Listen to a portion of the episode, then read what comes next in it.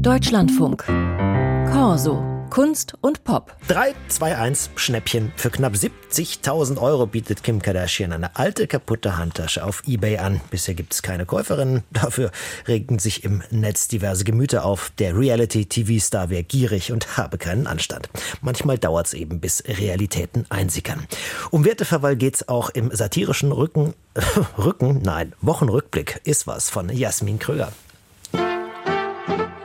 Schlagzeile der Woche: Markus Söder witzelt halb ernst, er wolle Bremen einsparen. Denn das Bremer Abi hat bestenfalls die Qualität einer niederbayerischen Baumschule, liebe Freundinnen und Freunde. Ja? Ruhig, Brauner. Viele würden lieber Bremen behalten und wünschen sich, der bayerische Ministerpräsident hätte sich stattdessen seine Schwedenreise gespart. Bayern goes to Schweden. Seine Performance im ABBA-Museum zum Beispiel oder das Gastgeschenk für US-Vizepräsidentin Kamala Harris, die nun in einem NPR-Podcast erzählte, wie sie peinlich berührt einen großen braunen Keks von einem deutschen Politiker bekam. Lebkuchen. Deutsche Tradition braun mit keckem Spruch und Zuckerguss.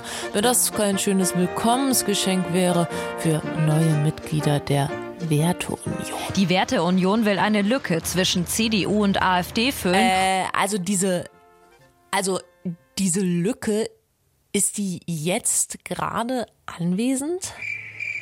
Egal. Das Schöne ist, wer sich seiner eigenen rechtsextremen Gesinnung nicht ganz sicher ist, kann bei der Werteunion auch nur eine Probemitgliedschaft abschließen. Und egal, ob die Ziele wie Wahlrechtsentzug bei Arbeitslosigkeit oder menschenfeindliche Asylpolitik klappen, T-Shirt und Kuli mit Reichsadlerprint dürfen in jedem Fall behalten werden. Eh, es braucht für politisches Engagement kein Amt. Geld tut's auch. Harry Potter-Autorin J.K. Rowling zum Beispiel. 82.000 Euro hat sie gerade für ein Crowdfunding gespendet, um die Rechte von Transfrauen einzuschränken. And I think You could not have misunderstood me more profoundly. Halt, stopp. Missverständnis. Rowling ist nicht transfeindlich. Es geht ihr um die Sicherheit, etwa in öffentlichen Toiletten. Bisher eher als lebensgefährlicher Raum für Transpersonen bekannt, aber man darf auch nicht die unzähligen Frauen vergessen, deren Leben massiv Einschränkungen erfahren, weil ihnen die gleichen Rechte wie Transfrauen zustehen. Hier eine Zusammenstellung der dringendsten Stimmen.